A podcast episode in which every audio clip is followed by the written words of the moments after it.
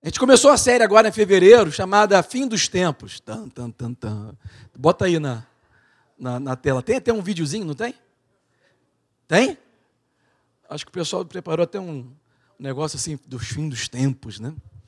É tanta tragédia que a gente está ouvindo falar que realmente deve ser fim dos tempos, né? Olha só. Fim dos tempos, nova série, né? Realmente a gente vincula essa palavra fim dos tempos com coisas apocalípticas, né? Aqueles filmes, né? Zumbi ou então doenças que matam todo mundo, acaba, extermina, né? Eu acho que a gente nunca viveu tão perto disso como um ano passado para cá, né? A gente tem visto tantas mais notícias. As pessoas hoje, a pessoa hoje que continua assistindo TV aberta, como a rede Globalista de televisão, a Band China de televisão, essas, essas TVs abertas, quem continua ainda assistindo isso fica até doente, sabia? Talvez não doente fisicamente inicialmente, mas emocionalmente, com certeza, a mente fica confusa, fica fraca e depois o corpo também fica doente. Né? Sabia que as suas emoções elas, elas, têm, é, elas afetam diretamente o seu corpo físico? As emoções do ser humano afetam diretamente o corpo físico. Então, quando você recebe ou fica exposto a mais notícias muito tempo, e você fica pensando muito tempo em coisas ruins, aquilo inevitavelmente vai causar algo ruim no teu corpo. Isso até a ciência tem provado hoje em dia. Né? A pessoa que está doente se recupera rápido, a, a, ciência, a medicina já provou que aquilo é resultado da fé. Mesmo que a pessoa talvez não entenda direito o que é fé, ela percebe que as pessoas que creem que vão ficar curadas se recuperam e aqueles que não creem não se recuperam. Eu estava vendo um programa, que é o único programa que eu vejo através do YouTube de jornalismo, né, para ficar atualizado das, das, das, coisas que acontecem. Não, talvez não o único, mas o principal que eu ainda assisto, Está lá na, é da, é da eu não, não, tenho problema em falar sobre, sobre isso, assim, é, fazer propaganda, mas é da Jovem Pan, que está sempre no YouTube, é, todo dia às 18 horas, e porque eu gosto dos comentadores, né? tem, tem três ou quatro comentadores ali que eu acho que são mais verdadeiros e estão mais, vamos dizer assim, imparciais e atualizados, né? não só com o que está acontecendo, mas com a história, porque ninguém conhece quem é e nem para onde vai se você não conhece de onde você veio e a sua própria história, né? Porque as pessoas falam de pandemia hoje como se essa pandemia da Covid, que é um problema respiratório, um vírus que ataca as vias respiratórias, é como se algo fosse algo incomum, e não é. Né? É, as pessoas não comparam o que, o que nós já vivemos no passado com o que nós vivemos hoje. Eu estava vendo um médico falar que em 1999 o mundo sofreu uma, uma pandemia de tuberculose que matou muito mais gente do que essa Covid-2, né? essa Covid-19, que é SARS-2. Né? É, matou mais gente, talvez quase um milhão de pessoas a mais, 800 mil pessoas a mais. E nunca houve medidas restritivas, nunca houve é, é, é, é o cerceamento de liberdade, nunca houve imposição de nada. E a pandemia foi muito maior e tuberculose também é, é uma, é uma ação bacteriana né, nas vias pulmonares, okay? respiratórias, ou seja, é parecido. E é mais contagiante do que esse Covid. E ninguém, em 99, no mundo inteiro, fez nada, assim, de, de maneira radical, como está fazendo agora. Aí nós percebemos que, na verdade, não é simplesmente a questão da saúde, mas é uma questão política. Né? Aí a gente começa a perceber ao longo desse ano, que, perdão, do ano passado, que houve muita, é, é, vamos dizer assim, corrupção no meio dessa, dessa crise. Né? Existe um ditado muito antigo que fala o seguinte: olha, em política, ninguém desperdiça crise. Porque crise na política é momento de troca de poder, né? É, você tenta denigrir o outro para você crescer e etc. Como fica a igreja nisso tudo? Como fica a corporação? Quando eu falo corporação, estou dizendo corpo, né? Como fica nossa, o nosso relacionamento coletivo? Como fica a nossa posição, o nosso chamado? O que, o que fazer em um momento de crise como esse? Nós temos exemplos do passado. A Bíblia nos mostra exemplos do passado. Uma das coisas que eu acho mais interessante na Bíblia é que desde do, da primeira família registrada da humanidade, de Adão e Eva, né, Deus ele nunca encobriu as disfuncionalidades ou crises coletivas que, que o ser humano passou. Deus sempre deixou explícito na Bíblia. Eu gosto de ler o Velho Testamento também por causa disso, porque eu vejo é, exemplos de disfunções e crises na humanidade, e ali nós temos referências do que fazer e do que não fazer. Nem todo homem de Deus acertou.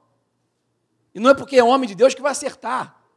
O próprio Jonas era homem de Deus e, e, e por vontade própria, desobedeceu a Deus.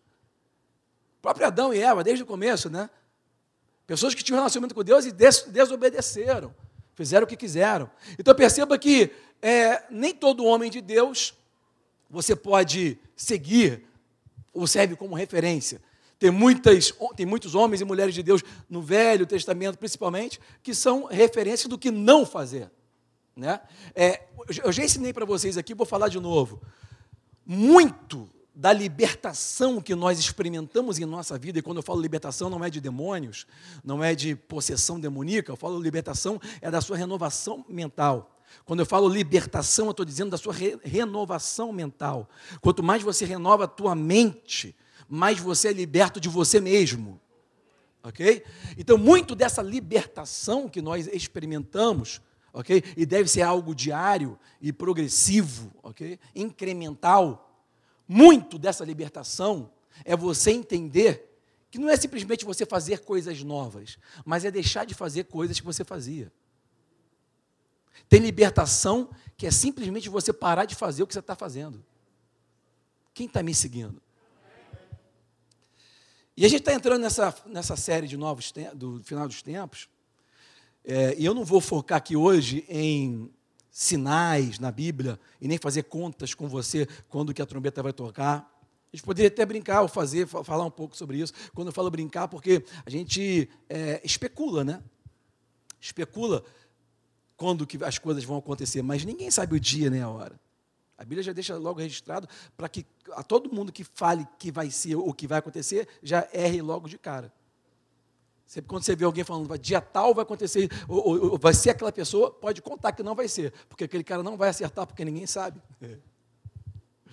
Certo? Então, eu, eu, não vou entrar nisso hoje, mas eu quero lembrar vocês uma coisa é, e, e, e dizer a outros que não sabem que a Bíblia ela nos diz que nos últimos dias Deus ele vai buscar uma igreja gloriosa. Deus vai buscar uma igreja sem mancha, sem ruga, uma igreja gloriosa. Essa palavra glória, ela vem da palavra peso, kabod, ok? Que significa é, a essência daquilo que Deus é. Né? É, Deus ele é bom na sua essência. E quando fala glória, você está dizendo, você está, está se relacionando à bondade de Deus. Uma vez Moisés perguntou a Deus no Monte Sinai: Eu quero ver toda a tua glória. E Deus falou assim: A minha bondade vai passar por você. Deus passou com o peso da glória dele. E ele só viu as costas de Deus assim. Mas toda a bondade de Deus se resume na sua natureza. E uma coisa que eu quero que você entenda é que quando a Bíblia fala que ele vai buscar uma igreja gloriosa, significa que Deus vai buscar uma igreja que vai estar experimentando de toda a tua bondade nos dias que ele vier buscar a igreja. Uma igreja que vai estar experimentando de toda a sua bondade, todo, toda a sua graça, todo o seu amor. E, e, sabe, muitas vezes nós vivemos ou experimentamos coisas em nossas vidas que não parece ser graça, não parece ser glória de Deus, não parece ser bondade. Né? E é exatamente isso que eu quero te mostrar numa passagem muito rapidamente hoje, uma passagem conhecidíssima. E deixa eu tentar abrir na minha Bíblia aqui para ver em que versículo que eu vou começar, para a gente não ter que ler tudo. Mas bota aí Ezequiel capítulo 37. Já, muitos aqui já estão sabendo para onde que eu vou, né? Mas não pense que você sabe o que, Deus vai falar. Porque geralmente é assim, quando você fala uma passagem que você, você ouve uma passagem que você já leu, já conhece há muitos anos, você tem a tendência de não prestar muita atenção, porque lá vai ele falar de ossos secos. Né? Isso aí eu já conheço, eu já li, já preguei, já falei, já, já fiz. Aí a gente pensa, ah, já sei o que ele vai falar. Não, não, não. Não pense que você sabe o que Deus vai falar, porque ele tem algo novo para te mostrar hoje. Amém, queridos? Hum, eu vou ler com vocês aqui, capítulo 37. Vamos ler a partir do versículo 1. Eu vou ler com você aqui um pouquinho, tá? Porque você é bem rápido, então é para o benefício das pessoas que talvez não conheçam, os poucos que ainda não conhecem essa passagem, mas se tiver um que não conheça já vai valer a pena. Que aqui essa passagem diz a respeito de um profeta né, no Velho Testamento, e ele é profeta porque ele é um homem de Deus, vamos dizer assim. Profeta no Velho Testamento é diferente do profeta hoje em dia, tem outro cargo, outra função. Nessa, nessa época, né, Deus só se relacionava só falava com o homem através dos profetas, certo? Hoje em dia já não é mais assim, ele fala com todo mundo que recebeu Jesus como o Senhor de sua vida, né? Hoje ele fala diretamente com você que já tem Jesus como Senhor. E a posição de um profeta hoje na, nova aliança é, é, bem diferente da velha aliança. Né? Hoje, as palavras proféticas do cargo de, de profeta servem apenas para confirmar algo que Deus já está falando em você. Serve para edificar, consolar e confirmar algo que Deus já está falando. Ok? Nessa velha aliança, não, o profeta ele era usado como boca de Deus. É diferente. Mas nós vamos pegar princípios aqui dessa passagem muito conhecida que servem exatamente para os nossos dias de hoje. Dias de crise, ok? Dias onde as pessoas não sabem o que vai acontecer amanhã, não é verdade? É, pode vir uma medida restritiva, pode vir uma ordem, uma legislação, pode piorar no mundo, ninguém sabe o que vai acontecer. Era essa a situação desse homem chamado Ezequiel. Porque Ezequiel, embora fosse homem de Deus, nessa época, o povo de Israel ele estava sendo dominado pela Babilônia. Eles eram dominados, eles, eram, eles estavam em crise, eles, eles não tinham perspectiva de futuro. Eles tinham a promessa feita a Abraão, mas viviam algo totalmente diferente. Viviam aprisionados. Parecia que aquilo que Deus falou não iria se cumprir. Parecia que aquela promessa nunca iria chegar. E às vezes é cansativo você viver crendo sem nada acontecer. Verdade ou mentira? Às vezes é difícil crer, é ou não é? O começo sempre é bom, mas é o meio.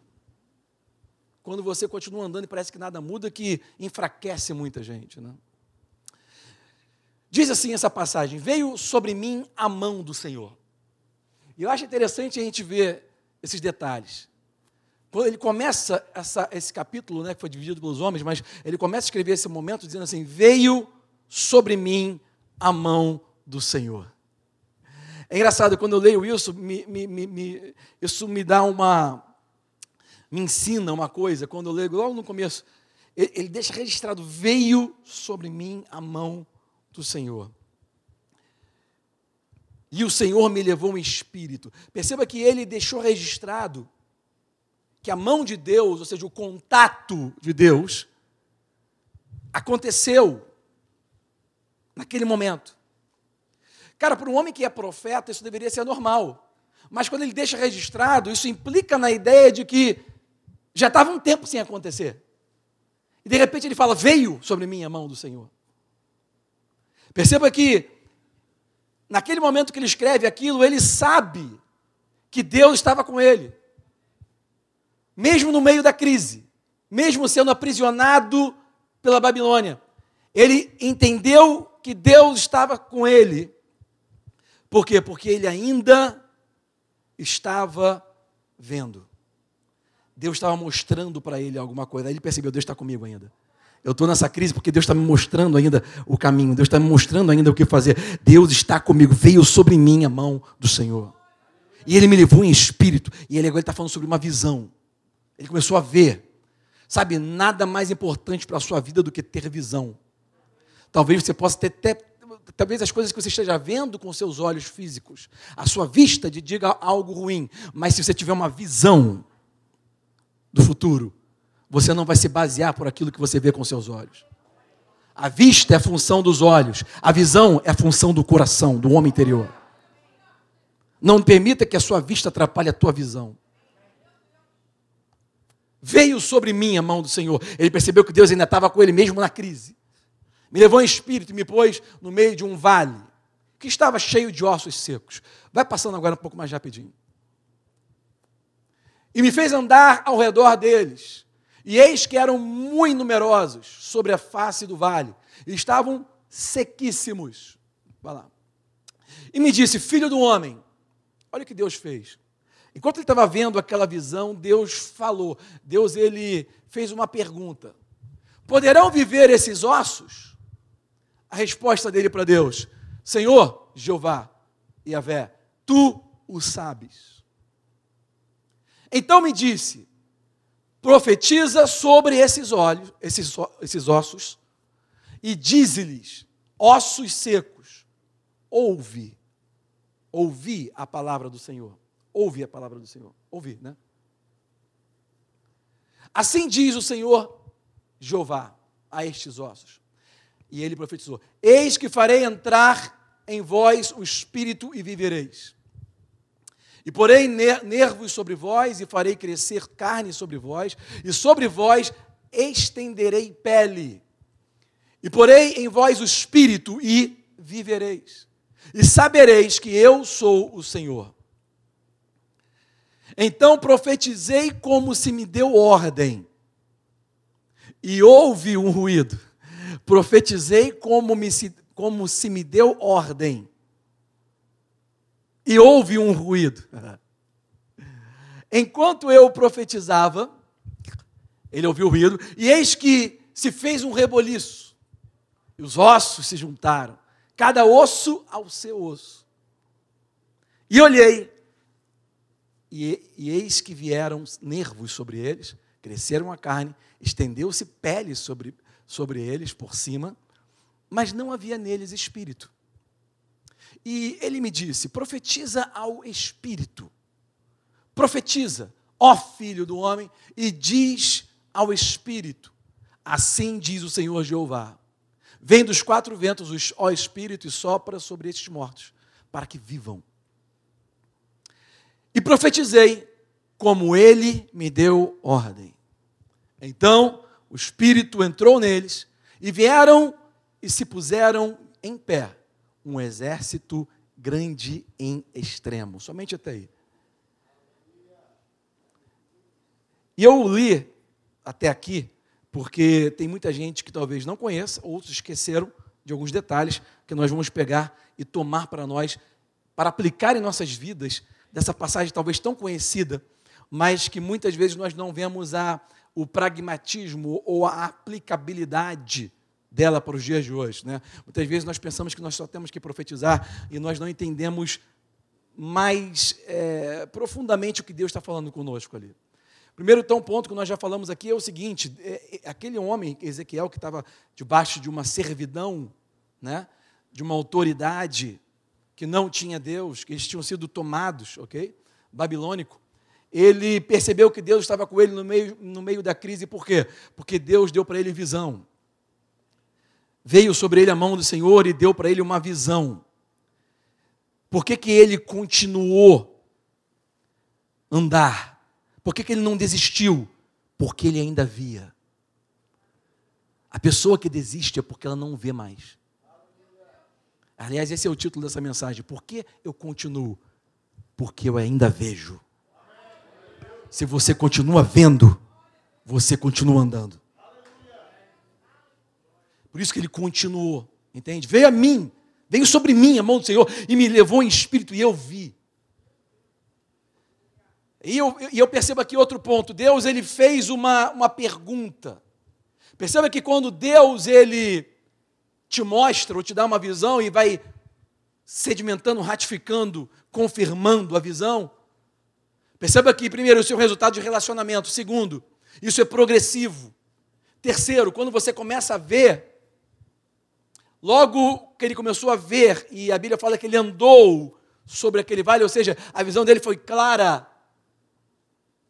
Nós sabemos que ele foi levado em espírito, uma visão espiritual, então ele, ele, ele mas ele, eu quero que você veja que ele teve uma visão clara, até dos detalhes de como estavam os ossos, sequíssimos, ok?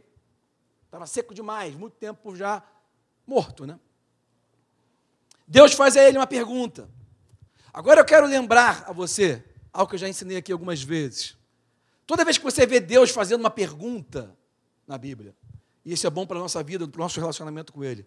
Toda vez que Deus faz uma pergunta, Ele não pergunta a você para receber informação. Quando Deus pergunta alguma coisa a você, Ele pergunta para te dar informação. Está entendendo? Então, Deus dá a ele uma pergunta. Não que Deus não soubesse a resposta, mas Deus não deu a ele uma resposta. Quando Deus fez uma pergunta para ele, ele já automaticamente diz que Deus o sabe, que ele não sabia, mas Deus sabia. Ou seja, ele também está dizendo assim: me fala então o que é. E Deus, quando vai responder, não responde a pergunta que ele fez. Como que Deus respondeu a pergunta que ele mesmo fez? Deus respondeu a pergunta com uma instrução. Deus disse: profetiza. Deus disse: bota na tua boca o que eu vou falar. Eu quero que você entenda uma coisa. Tem pessoas escrevendo aí, escreve isso. A bênção, ou o resultado da obediência, a bênção, ela tem que estar primeiro na tua boca antes de chegar nas suas mãos. Não vai chegar na tua mão se não estiver primeiro na tua boca. A instrução de Deus foi, antes de acontecer qualquer coisa, olha o que Deus falou: profetiza. Então Deus faz uma pergunta para ele: pode esses ossos viverem de novo? Pode isso que morreu na tua vida viver de novo? Pode isso que você até esqueceu, isso que você está vendo com tanta clareza que não tem mais jeito, isso que você está vendo que está sequíssimo, isso aí pode viver de novo? Deus fez uma pergunta. Quando Deus te dá visão, Ele te faz uma pergunta. Porque Deus não vai te mostrar só para você ver e ficar sabendo. Ele te mostra para te dar uma pergunta. Agora eu quero te lembrar, quando Deus pergunta, Ele não pergunta para saber a resposta, Ele pergunta para te dar uma resposta. Ele não pergunta para receber informação, Ele pergunta para te dar informação. E a resposta da pergunta que Ele fez, nunca vem uma resposta direta, mas vem uma, uma instrução. E nessa instrução Deus fala: profetiza. Bota na tua boca primeiro a bênção antes dela chegar nas tuas mãos. Se você seguir a instrução, a instrução te levará à resposta. É a instrução que vai te levar à resposta. Profetizando então aos ossos, né? Eu quero falar uma coisa para vocês aqui, bem também, sobre o ministério profético. Porque eu sei que a igreja brasileira é muito mística, né?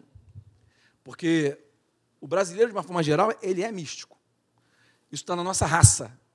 Né? Brasileiro, qual é a etnia do povo brasileiro? Todas. Brasileiro é negro, é marrom, é, é branco, é, é, é, é, branco, é preto, é marrom, é, é pardo, é, é, vermelho, amarelo, é tudo. Por que, que o passaporte brasileiro é o mais roubado do mundo? segundo especialistas. Né? Porque o, o rosto brasileiro pode ser de qualquer etnia. Devido à nossa miscigenação de raças, na nossa colonização, nossa cultura é, é, histórica, nós entendemos que, por causa disso, não somente a etnia foi misturada, mas também as culturas, as tradições, as crenças. Né? Por isso que o brasileiro ele é voltado ao misticismo. Tem muitas pessoas que vêm buscar Deus e lê a Bíblia e chega em casa a ler o horóscopo. Vou dar uma lidinha só para garantir, para ver se confirma, né? A pessoa faz ali uma simpatia, né? Só para dar uma fortalecida, né? A pessoa crê de um lado, crê de outro. O brasileiro ele tem essa característica, né? E geralmente, um dos dois ministeriais chama-se profeta, né? dentro dos cinco dois ministeriais. E quando eu falo dois ministeriais, eu falo chamados, cargos, ofícios, funções dentro da igreja, eh, eh, da, da eclésia, da, da, da, do Senado de Deus aqui, vamos dizer. Não dá tempo de explicar todos os detalhes, né, gente? Mas o fato é que a função de um profeta hoje em dia, as pessoas pensam que o ministério profético ele vem para te dar o que para te falar o que vai acontecer no futuro.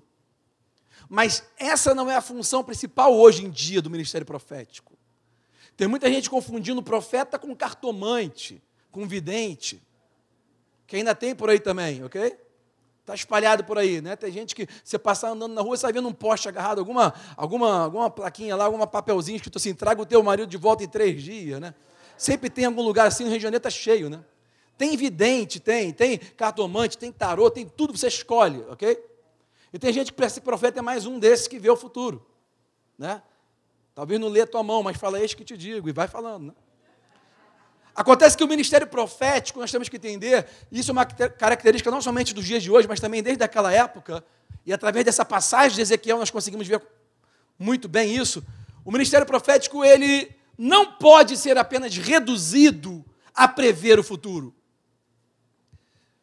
Mas o ministério, profético serve também para trazer clareza e interpretação para o presente.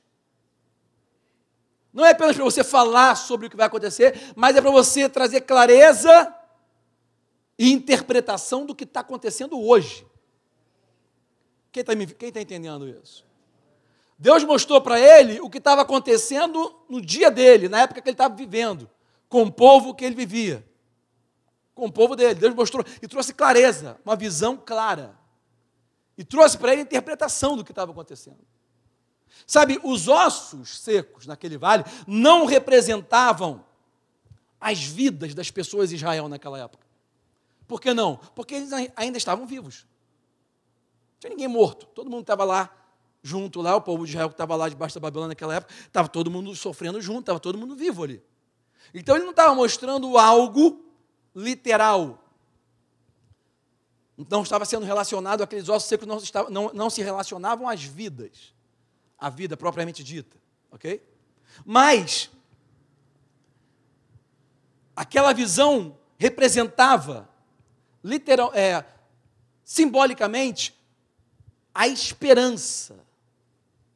É como se os ossos secos fossem a esperança daquele povo. A esperança, a expectativa estava morta. Sequíssimo. Eles tinham uma promessa feita a Abraão. Sabe, ali naquela visão eles estavam vendo exatamente o contrário do que tinha sido prometido. Deus tinha prometido a eles uma terra que emanava leite e mel, Deus tinha prometido a eles um lugar. Deus tinha prometido a ele que exaltaram o nome dele, e eles estavam escravizados. Eles não tinham nada estavam impossibilitados, impotentes de sair dali sozinho. Não sei se você já sentiu dessa maneira. Deus ele trouxe clareza porque eles pensavam que aquela crise estava atrapalhando a promessa. Eles não entendiam que aquela crise, na verdade, era parte do processo da promessa. Quem está me seguindo agora? E ele começa a mostrar que nós temos que direcionar a palavra para o lugar certo em nossas vidas. Nós temos que fazer isso. Deus, ele disse para Ezequiel, em outras palavras, parafraseando, ele falou assim: Ezequiel, você está vendo essa visão? Então eu vou te dar uma instrução. Para de falar comigo, ou seja, Deus falando, tá? Para de falar com Deus a respeito do seu problema e começa a falar com o seu problema a respeito de Deus. Você está entendendo? É uma oração diferente. A nossa oração hoje em dia é Deus, olha só, estou passando por isso, Deus, eu estou passando por aquilo, Deus me livra disso, Deus envia o dinheiro, Deus deixa eu ganhar na Mega Sena. Sabe como é que é essa oração? Não é verdade? Você está sempre falando para Deus o que está faltando, o que está precisando. Você fala para Deus do seu problema. Deus ele trouxe uma instrução para Ezequiel, serve para a sua vida hoje. Para de falar do seu problema para mim e começa a falar com o seu problema a respeito de mim. É aquilo que Jesus disse lá em Marcos 11, 23, quando ele nos ensinou a maneira que o ser humano libera a fé para que a fé trabalhe para ele que, que Jesus disse em Marcos 11, 23, no Novo Testamento? Para ficar com uma hermenêutica correta, ok? Ele falou assim: qualquer um que disser. Ele não falou que se o pastor disser, se o apóstolo disser, se o profeta falar, não, não, não, não, não. Marcos 11, 23. Qualquer um que disser, erga-te, que disser a esta montanha, erga-te e lança-te no mar.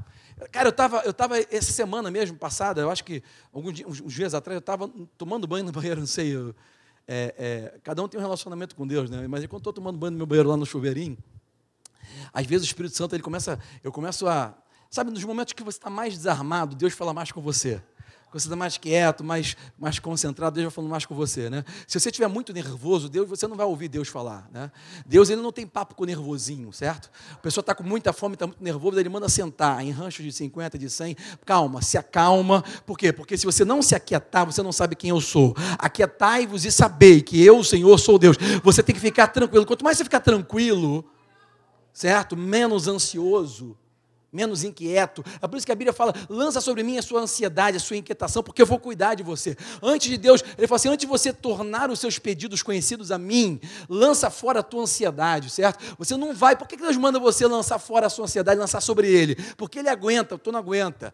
Ele sabe que se você ficar muito ansioso, ou, inquieto, perturbado, preocupado, tu não vai ouvir ninguém falar. Imagina um cara que está tá afogando no mar, certo? Se você for tentar salvar esse cara no momento que ele está desesperado, afogando, ele vai bater em você, vai, vai, vai dar um soco na tua cara. Por quê? Porque está desesperado, ele não sabe mais quem é amigo, quem não é, quem vem te salvar, quem vem matar.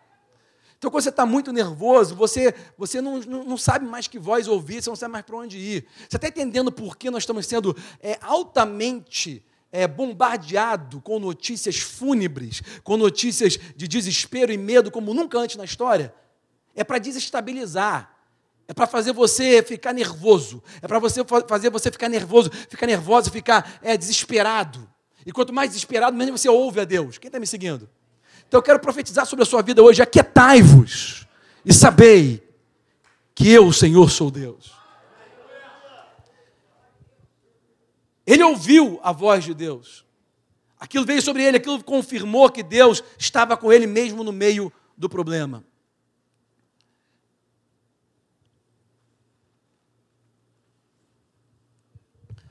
E sabe, quando nós começamos a, a perceber Deus em nossas vidas, quando a gente está passando por um momento de dificuldade, você vai ver, você vai ter uma visão, você vai ter uma, uma, um entendimento do que fazer. Nessa passagem, a gente consegue ver claramente que Deus ele falou para, para Ezequiel mudar o tipo de oração dele. Muda seu tipo de oração. A sua oração não funciona faz assim, profetiza aos ossos ao meu respeito. Fala aos ossos o que vai acontecer. Não fique falando dos ossos para mim. Fale aos ossos. Jesus, quando ele falou em Marcos 11, 23, qualquer um que disser a este monte, ele não usou osso, usou montanha, erga-te e lança-te no mar, e não duvidar no seu coração, mas crer que acontecerá aquilo que diz, tudo o que você disser vai ser feito.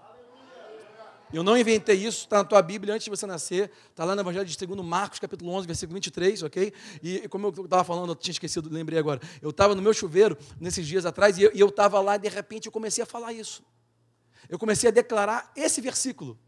Qualquer um que disser, e eu falava comigo mesmo, qualquer um que disser, qualquer um que disser, qualquer um é uma criança, Qualquer um é um adulto, é um velho. Qual é a idade de qualquer um? É preto, é branco, é magro, é gordo? O que é qualquer um? Qualquer um que disser a esta montanha, qualquer um que disser a esta montanha, não é falar sobre a montanha, é falar com a montanha. Não é falar sobre os ossos secos, é falar com os ossos está vendo a diferença? Qualquer um que disser a esta montanha, as pessoas, os cristãos principalmente, estão orando a Deus, falando da montanha. Para de falar da montanha. Para de falar da crise. Para de falar do que está acontecendo. Para de falar das pessoas. Fala com ela. Não é diretamente. É, pode ser no teu banheiro sozinho, no teu quarto, porta fechada. Fala espiritualmente. A visão é espiritual. No mundo espiritual, você atinge pessoas sem contato físico. Jesus disse a palavra, o cara ficou curado lá. Quem está me entendendo? Fala a montanha, qualquer um que disser, você pode estar tá sentindo fraco, você pode estar tá sentindo um ninguém, qualquer um que disser. Ezequiel se sentia fraco, ele ficou todo feliz quando sentiu a mão de Deus, ele estava ele estava aprisionado, mas qualquer um que profetizar, que disser a esta montanha, erga-te e lança-te no mar. Montanha, erga-te e lança-te no mar. Preste atenção, não precisa ficar nervoso, nem com raiva, nem virar incrível Hulk, nem achar que é pela tua força que ela vai obedecer. Erga-te e lança-te no mar. Você tem que entender com quem você está falando. Senhor, erga-te a montanha, Senhor, repreende essa montanha, Senhor. Não, não, não, não, não, não, não. Deus não mandou você pedir a Ele para Ele repreender ou mandar a montanha para lá e para cá. Não, não, não, não. Deus disse, Jesus falou: qualquer um que disser a montanha. Você fala a montanha.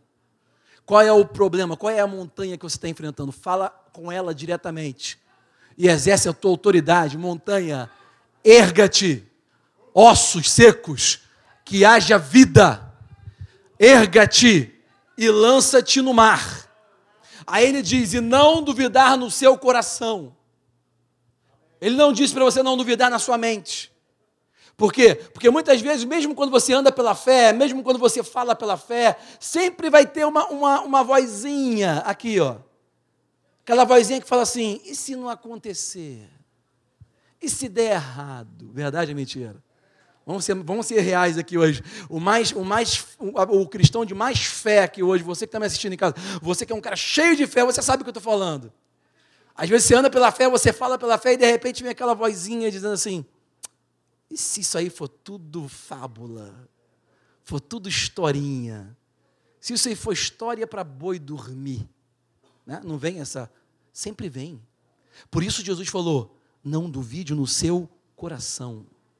E coração não é esse órgão que bate aqui 24 horas, graças a Deus por dia, não. Coração é o teu homem interior. Está aqui, ó, do seu ventre sai rios de água viva, fontes de água viva. Coração é da onde saem as saídas para a vida. Ok? E ele fala, e você não, crendo no seu coração, no seu homem interior, mesmo às vezes com dúvida na tua mente, você pode crer no seu interior, mesmo às vezes a sua mente duvidando, sabe? Você sempre vai ter incredulidade junto com fé. Incredulidade não é o inimigo da fé. O inimigo da fé é o medo. Por isso Jesus fala, por isso Deus falava desde a antiguidade: não tenha medo, estou contigo. Não tenha medo, continue crendo. Não tenha medo, maiores são os que estão com você.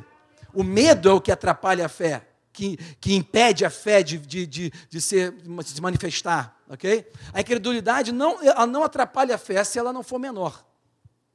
Se a sua incredulidade for maior que a tua fé, aí sim. Mas se a sua incredulidade é menor que a tua fé, incredulidade sempre tem. Dúvidas sempre tem. Tentações sempre existirão. Quem está me seguindo?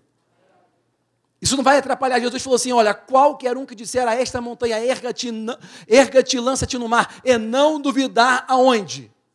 No coração. Que se fará aquilo que ele diz. Tudo o que ele disser acontecerá. Olha a importância de você dirigir a tua palavra para o lugar certo. Deus então ele falou com com Ezequiel. Começa a direcionar a tua palavra da maneira correta. Não fale mais a respeito dos ossos para mim. Fale com os ossos a respeito de mim. Diga, e olha que Deus falou, profetiza assim. Diga aos ossos. Perceba que Deus, ele não somente te dá instrução, mas ele te mostra o que falar muito importante. Não é para falar qualquer coisa com o osso. Olha que Deus falou com Ezequiel: diga o que eu digo sobre essa situação, ao invés de dizer o que você está vendo. Porque o que você diz constantemente, todos os dias ao longo da vida, ao longo da semana, ao longo do, do mês, o que você diz é uma indicação do que você mais crê sobre aquela situação. Você pode falar na igreja que Deus é bom. Você pode falar na igreja que Deus é poderoso. Você pode falar na igreja, ou aí em casa, nessa, nesse momento que você está assistindo, de repente você fala assim que Deus é, é todo poderoso, Deus é maravilhoso. Mas será que é isso que você fala durante toda a semana? O que você mais fala é uma indicação do que você mais crê sobre a situação. Você pode falar que você, ah, eu recebo a cura hoje aqui, ah, eu, eu creio, mas é isso que você está falando? Eu recebo a provisão, eu recebo a saída, eu creio, mas é isso que você fala durante a semana? Não é o que você fala na igreja que vai acontecer. O que você mais fala é uma indicação do que você mais crê. E se você crer com o coração e falar com a boca, é isso que vai acontecer. Se você crê, Deus disse para Ezequiel: se você crê na minha soberania, fale sobre ela. A pessoa só fala sobre o Covid. Esqueceu que Deus é soberano? Não, eu creio que Deus é soberano, mas a Covid, sabe como é que é? Cara, se você crê que Deus é soberano, fale mais sobre a soberania dele. Fale mais que ele é soberano. Ele está acima disso. Por que você não fala mais sobre isso do que aquilo que está acontecendo? Pare de falar o que você vê e fala assim.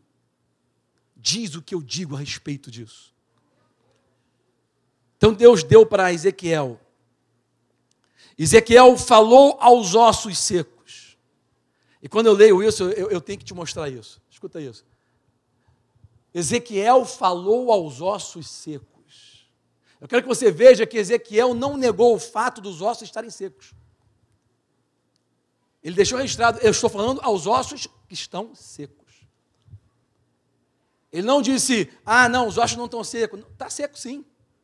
Você está enfrentando uma situação na sua vida que está ruim? Está ruim. A sua fé, ela não pode negar a existência do problema. A sua fé serve para você encarar o problema como ele é e alterar aquele problema. Está entendendo a diferença? A Bíblia diz duas vezes, e ele fez conforme ele dissera. Sabe, ele começou a seguir a instrução. Falei para vocês antes, se você seguir a instrução, isso vai te levar à resposta. Então perceba que Deus não somente disse para Ezequiel profetizar. O segredo não é apenas profetizar. O segredo não é apenas falar. Mas ele disse o que Ezequiel tinha que profetizar. O segredo é você saber o que falar, o que profetizar. Tem muita gente profetizando o que quer. Eu comecei a falar sobre isso. Eu comecei a falar sobre isso, estou te falando, eu saí do banheiro um dia falando isso. É, veio no meu coração tão forte esse versículo, porque ele está tão vivo, né? E às vezes você esquece, mas ele, quando está vivo, ele de repente ele aparece. Quem está vivo sempre aparece, né? E, e, e, ele, e esse versículo começou a falar, e minha boca começou a falar, qual que é, verdade ou mentira, Rebeca? Eu, eu saí, eu fiquei falando para eles, eles ficaram falando comigo, eu ficava, eu ficava falando esse versículo, para meus filhos, aí meus filhos ficaram todos prestando atenção. Aí Rebeca prestando atenção, porque já pensou que o profeta ia falar, né? Já ficaram, aí, mas eu saí exatamente na sala, saí do banheiro na sala e fiquei, qualquer um que disser a esta montanha, erga-te, lança-te no mar. Aí Suzane e Arthur ficam parados.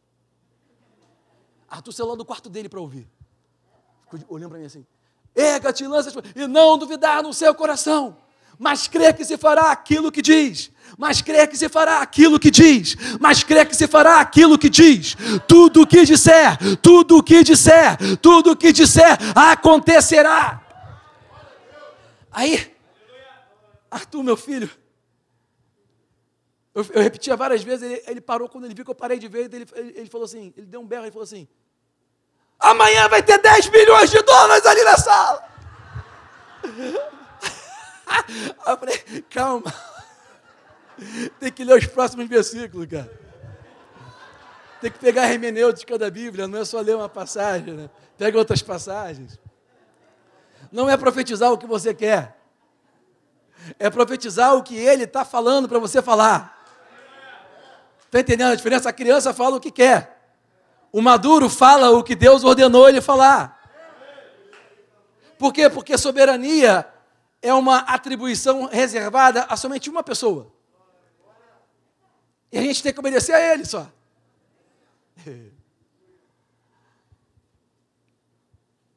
Então Deus ele disse o que profetizar, para você não ficar falando o tempo todo o que você quer, o que você quer. Até porque muita coisa que você quer vai te levar para um lugar que você não quer. O poder de Deus, é, pega a visão. O poder de Deus, escuta isso, o poder de Deus não serve para nós nos sentirmos poderosos. Tem que ver isso. Tem muita gente que erra nisso. A pessoa pensa que o poder de Deus serve para ela se sentir poderosa. O poder de Deus não serve para você se sentir o poderoso. Mas o poder, o que ele pode, as possibilidades, o poder dele serve para trazer vida ao que está morto.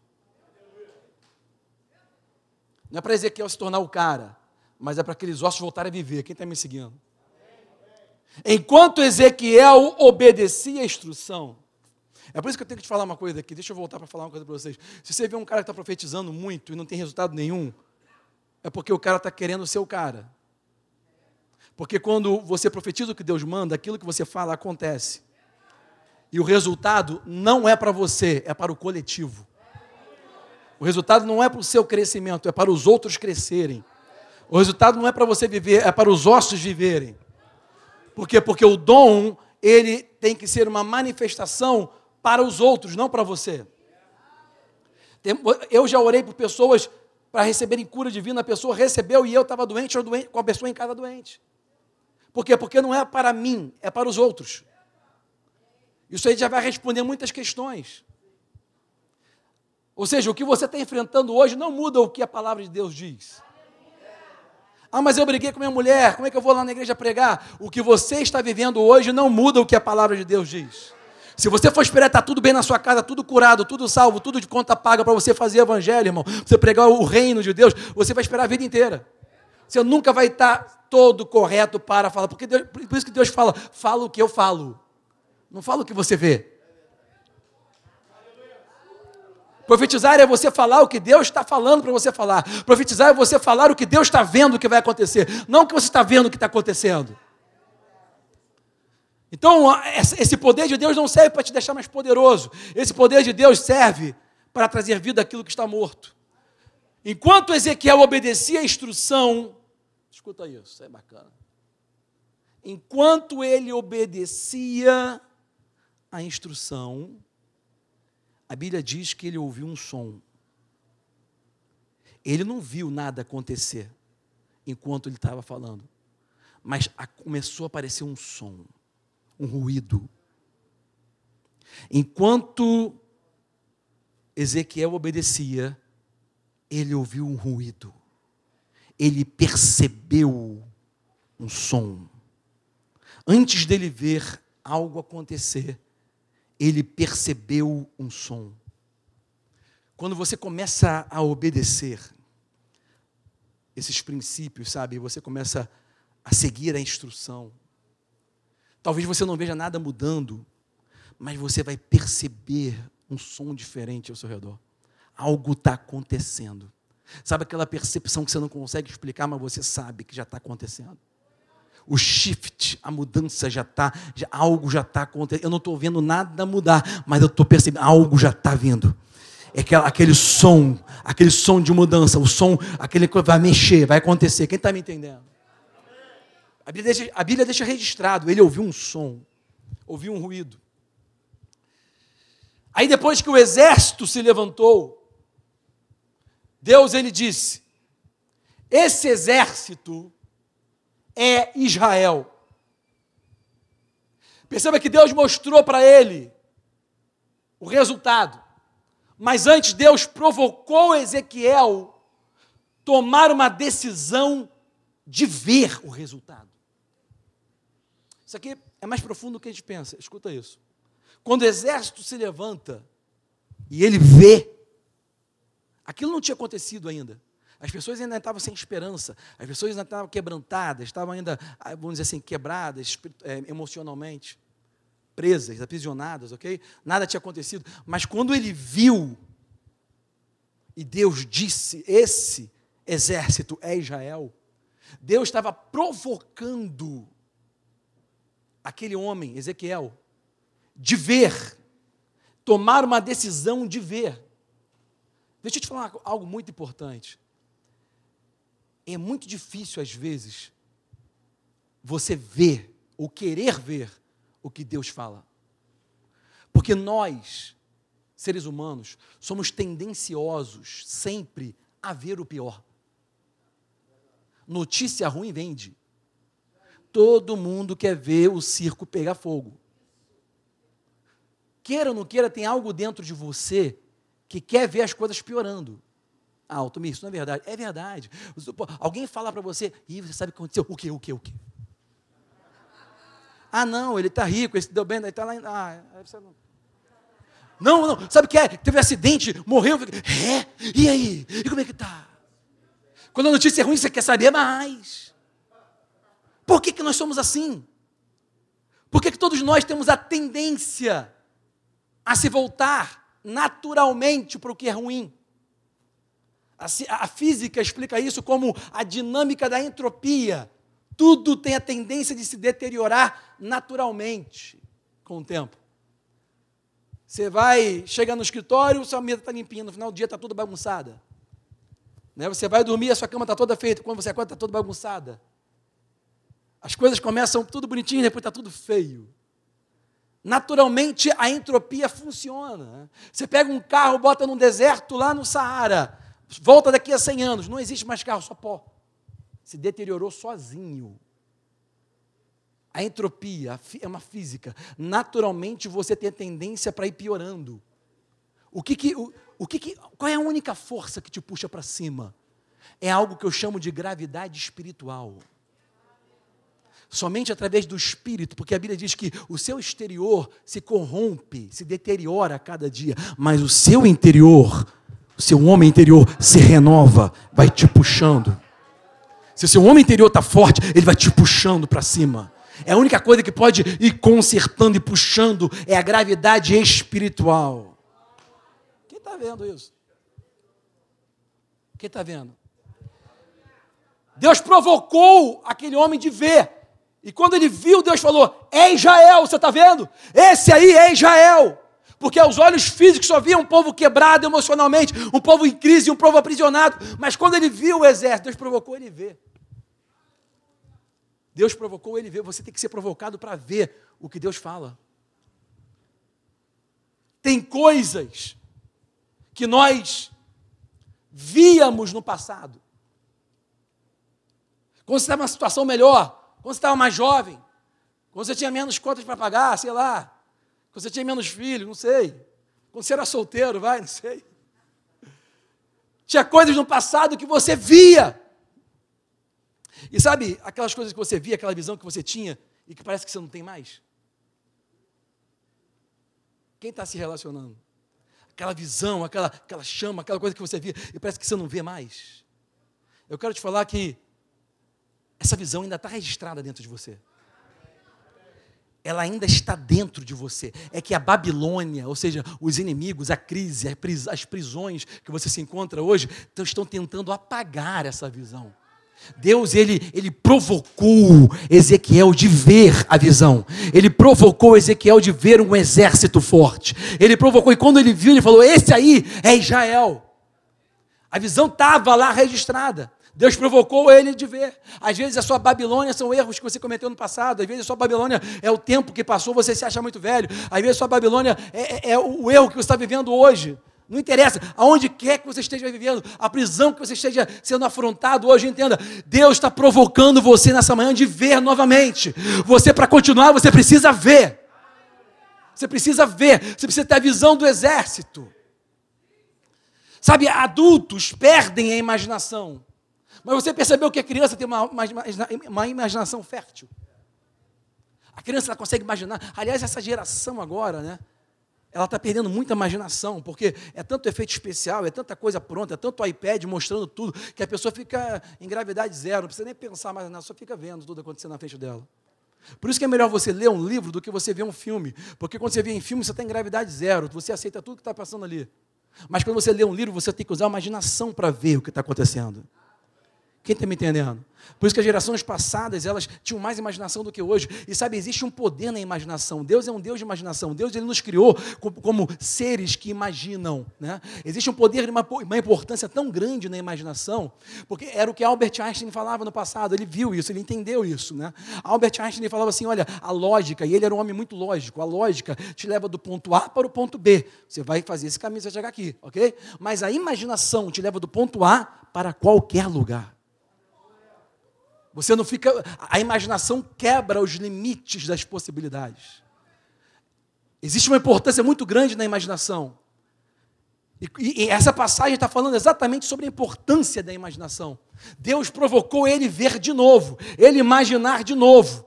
Para você continuar, escuta isso, para você continuar seguindo a Deus, para você continuar e não desfalecer, você tem que imaginar, ver aquilo que ele fala a seu respeito aquilo que ele fala a respeito da situação. Você tem que ver isso. Sai da tua tenda, Abraão. Conta as estrelas. Se você pode contar. Aí ele começou a contar. Aí ele falou: Assim será a sua descendência. Imagina. Imaginou? Imaginou? Faz, faz uma. Quando você for dormir, quer dormir bem? Quer dormir rápido? Deita a tua cabeça no travesseiro e começa a imaginar coisa boa. Comece a imaginar o que você faria como se estivesse tudo assim, todo assado, melhorando, já curado, já andando, já, já prosperando, a família boa. Comece a imaginar o seu relacionamento, o seu casamento bem. Comece a imaginar os seus negócios fluindo. Comece a, imaginar, comece a pensar assim, você vai dormir igual um bebê. E você precisa usar. Foi o que o apóstolo Paulo falou em Filipenses para a igreja. Falou assim: olha, tudo que é bom, tudo que é perfeito, tudo que tem boa reputação, tudo que é louvável, amável, tudo, tudo coisa boa. Pensa nisso! Para de pensar em morte, em tragédia, pensa que vai viver, que vai crescer, que vai prosperar, que vai dar certo. 2020, a mídia toda tradicional investiu muito dinheiro numa mentira para massificar na nossa cabeça a morte. Nunca houve tanto investimento em medo como no ano passado para cá e a gente continua. Eu tomei uma decisão eu não assisto mais nada. Eu prefiro ficar desinformado do que mal informado. Eu vou lá, leio o livro, leio a palavra, vejo bons filmes, não vejo filmes de, de morte, terror, não chega já a vida, né? Você tem que pensar no que é bom. Essa responsabilidade é nossa. Deus não vai pensar por você. Deus não vai pensar no melhor por você e Deus também não vai profetizar por você. Então eu quero te deixar aqui um, dois, três, quatro, cinco pontos só. E declarar, fazer isso uma declaração do novo ano. O ano 2021 será um novo ano em nossas vidas.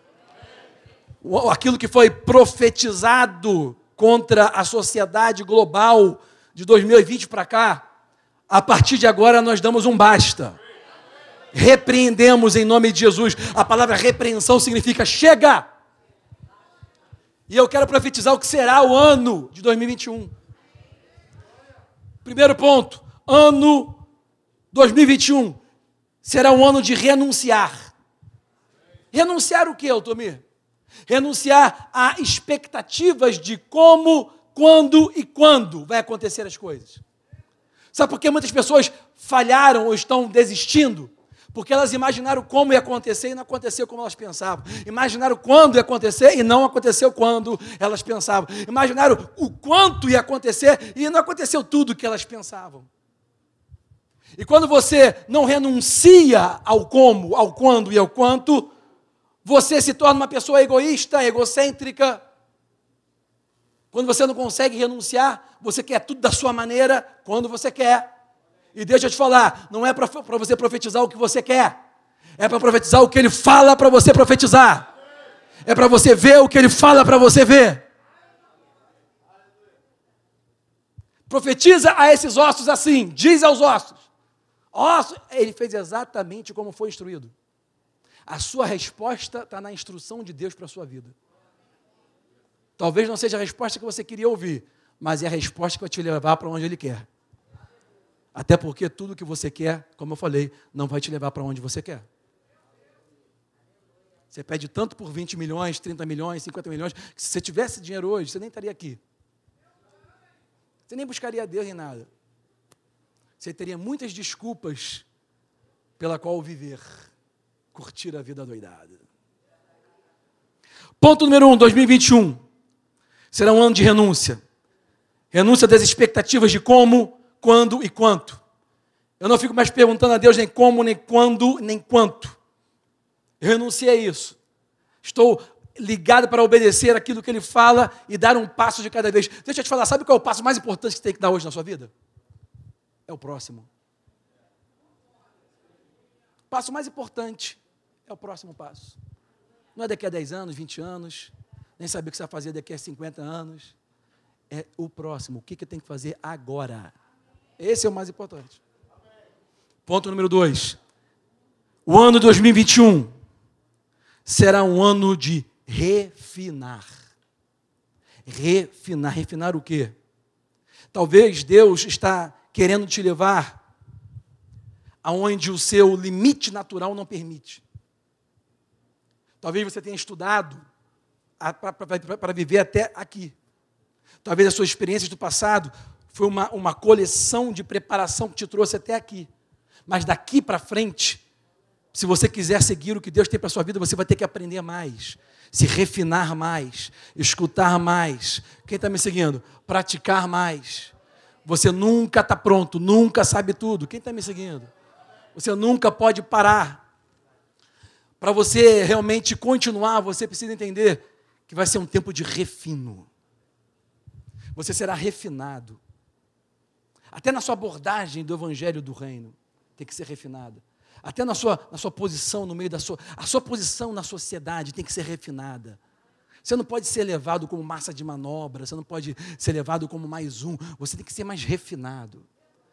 Entender mais do grande, do que está acontecendo. Se Deus ele vai te usar. Por que Deus usou mais apóstolo Paulo do que todos os outros? Apóstolo Paulo escreveu mais do que da metade da Bíblia, só ele, com as suas epístolas.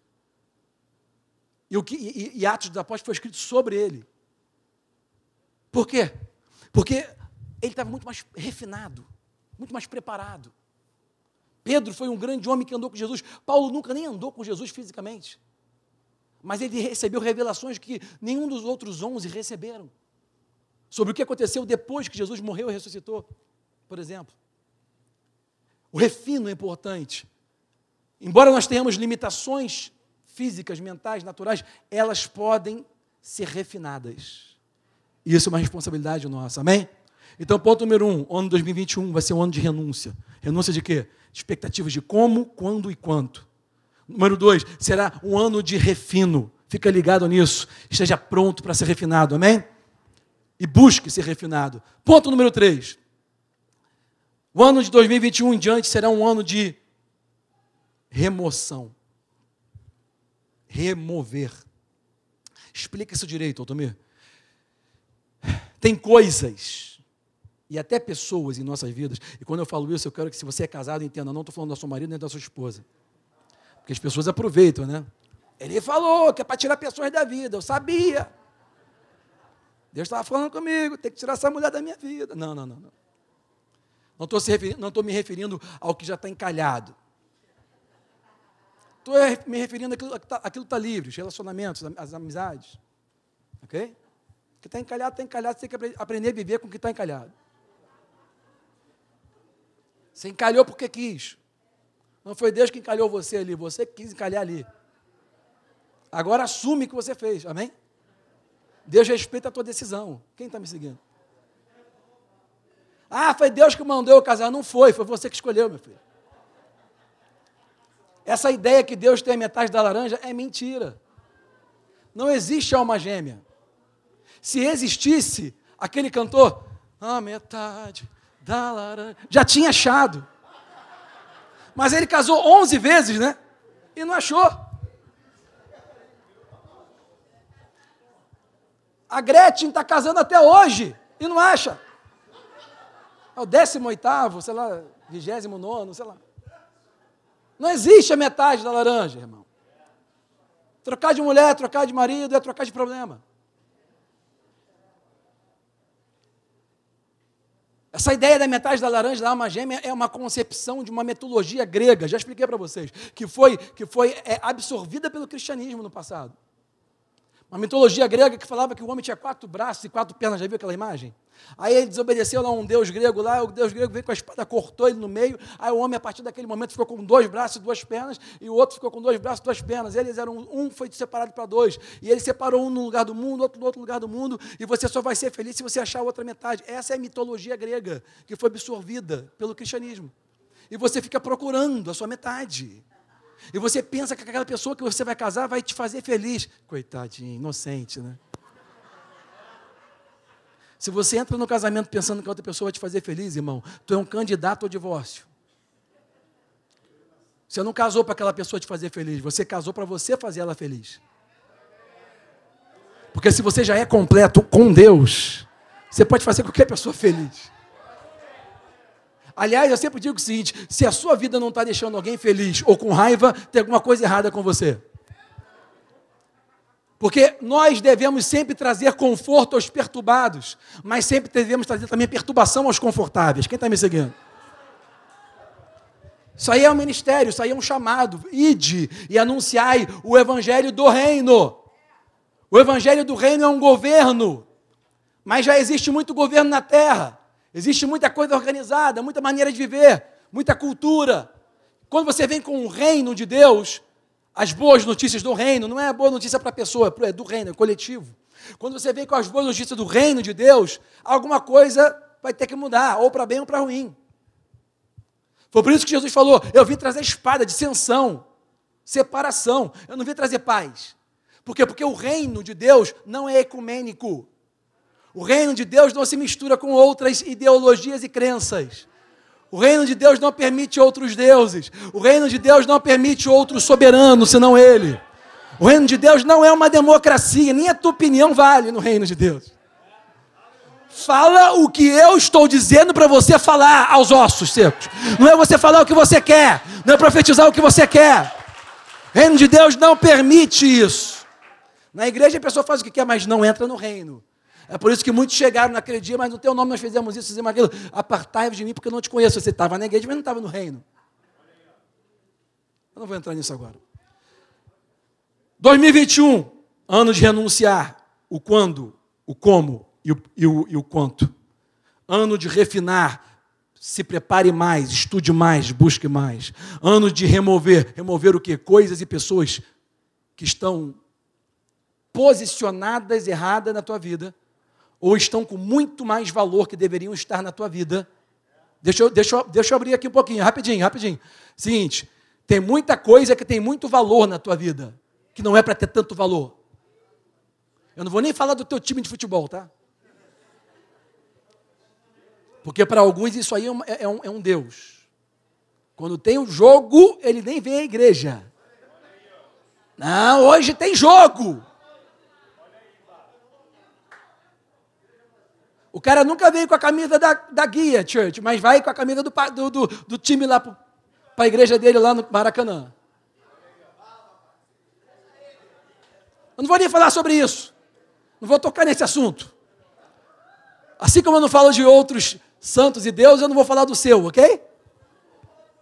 Mas tem muita coisa na tua vida que tem muito valor que não era para ter. Ah, não, aquela minha viagem, porque todo ano. Tem muita coisa na tua vida que tem muito valor. Não é que ela não tenha valor, ela tem, ela tem, ela tem o seu lugar. Quem está me seguindo? Assim também como tem muitas pessoas que você deve se relacionar, mas está se relacionando no lugar errado com elas. Está escutando demais quem não deveria escutar. E está ministrando menos para quem deveria ministrar mais está tá sendo muito influenciado e está sendo pouco exemplo. Não estou falando para você quebrar relacionamento com ninguém. Eu estou falando para você ter inteligência relacional e saber botar a pessoa no lugar certo. Eu já preguei sobre isso, vou falar de novo. Jesus tinha inteligência relacional. Ele tinha 12 discípulos, mas tinha lugares que ele só entrava com três. Deixava os outros nove de fora. Por quê? Porque por mais que eu ame a todos, eu não posso tratar a todos da mesma maneira. Porque cada pessoa tem uma importância e um lugar na tua vida. E amar a todo mundo não é tratar todo mundo igual. Você pode amar a pessoa, mas saber que por mais que você ame, ela não pode fazer parte da sua vida agora. Eu vou amar à distância. Quem está me seguindo? Porque a situação que ela está passando agora vai, vai contaminar tudo. Ela não está bem emocionalmente, não está bem espiritualmente. Então eu vou amar daqui. E a pessoa fica lá. Eu não vou chamar todo mundo para entrar na casa de Jairo comigo, porque nem todo mundo crê. Vai todo mundo embora. Você acha que Jesus não manda? Jesus mandou todo mundo embora. As pessoas estavam chorando, ajudando Jairo. Parecia que era empático, né? Pessoas empáticas, pessoas solidárias, né? Jesus falou assim: empáticos, solidário, vaza. Todo mundo sai daqui. vocês vão atrapalhar. Amor não é tratar todo mundo igual. É tratar todo mundo de acordo com o lugar que ele precisa estar na tua vida hoje. Isso aí já, já era, a gente podia fazer um seminário, mas vou deixar para o encontro de casais, amém? Já fazer encontro de casais esse ano aí, ou em, no, no resort, em Búzios, ou no, no cruzeiro. Começa já a separar o dinheiro, aquele dinheiro que ter separado é para isso, tá? É, é miséria pouco é bobagem. É para investir, é para investir, pô. Você quer um casamento bom, não quer investir? É resort em Búzios ou cruzeiro. Quem crê diz amém. Você em casa está convidado também. Vou anunciar, calma, calma. Ano 2021, renuncia. Expectativa de como, quando e quando. Ano 2021, renuncia. Perdão, é, refina. Busca mais. Pa para de pensar que buscar Deus é só vir à igreja. Vir à igreja simplesmente não é buscar Deus só. Faz parte. É necessário. Mas não é isso buscar Deus. Você tem que ler mais, buscar mais, orar mais, amém? Ok, vamos lá. Ano 2021, ano de remover. Remover quem? Pessoas e coisas que têm muita importância ou estão tá com importância no lugar errado. Por exemplo, a Bíblia fala de, de um homem chamado Jonas. Ele não era para estar naquele navio. Ele sabia que não era para estar naquele navio. As pessoas que estavam se relacionando com ele não sabiam que era por causa dele que estava vivendo um problema. Quando elas souberam, foi porque ela disse. Ela se revelou. A pessoa que está errada na sua vida sempre vai se revelar pelas palavras que ela fala sempre vai mostrar aquilo que ela é ao longo da, do trajeto. Quando eles souberam, eles ficaram doidos. O que fazer? O que fazer? A própria pessoa falou: Eu tenho que sair daqui. Mas ela saiu? Não. Pessoas que estão no lugar errado da sua vida não saem voluntariamente. Elas têm que ser jogadas para fora. O próprio Jonas falou: me lance para fora. Olha que cara, esse cara é demais. Ele sabia que tinha que sair, mas ele não saiu. Ele falou: me lança para fora. Então, se os caras não botassem ele na prancha para jogar para o tubarão, já era, ele ia ficar ali. Você está esperando a pessoa parar, sair ou a coisa. Não, não, não. Você é que tem que trocar os valores. Você que tem que botar para fora a muita importância que está dando para aquela pessoa ou para aquela coisa. Deixa eu pular logo essa parte. Vamos lá. Ponto número 4. Ano de 2021 é ano de refocar. Refocar significa trazer para a tua visão o foco original. Os discípulos estavam no barco. Estava vindo uma tempestade contra eles. Jesus apareceu andando sobre as águas. Os discípulos gritam com medo, pensando que era um fantasma. Jesus fala: Sou eu, e através da palavra dele você reconhece quem ele é. Dentre os doze, somente um olhou focou a visão, viu, se é tu mesmo, faz eu até aí. Jesus disse: Vem. Jesus disse: Vem, todos ouviram, mas só um obedeceu. Ele saiu do barco, começou a andar sobre as águas igual a Jesus. Escuta isso. Pedro afundou, mas ele não afundou por falta de visão, ele estava vendo Jesus ainda. Ele afundou por falta de foco. Jesus deixou de ser o foco dele e o vento e a tempestade começou a ser o foco dele. Jesus estava na frente dele, ele tinha visão do que fazer, mas ele perdeu o foco. Ele sabia onde estava Jesus, mas ele perdeu o foco. Você não afunda porque está sem visão, você, tá, você afunda porque está sem foco. Você perdeu o foco original. O foco tem que estar tá nele. 2021, para de focar na Covid. Você afundou em 2020 por causa da Covid. Para de focar na Covid. Foco, re, traz de volta o foco original. Foca em quem você focava em 2019, onde Jesus estava acima de qualquer coisa, onde o nome de Jesus estava acima de qualquer coisa, onde o sangue de Jesus era suficiente para qualquer coisa. E último ponto, 2021. Isso aqui não vai parecer ser muito evangélico, mas é, é mais pura verdade. É um ano de exultar. Aprenda a exultar em meio à crise.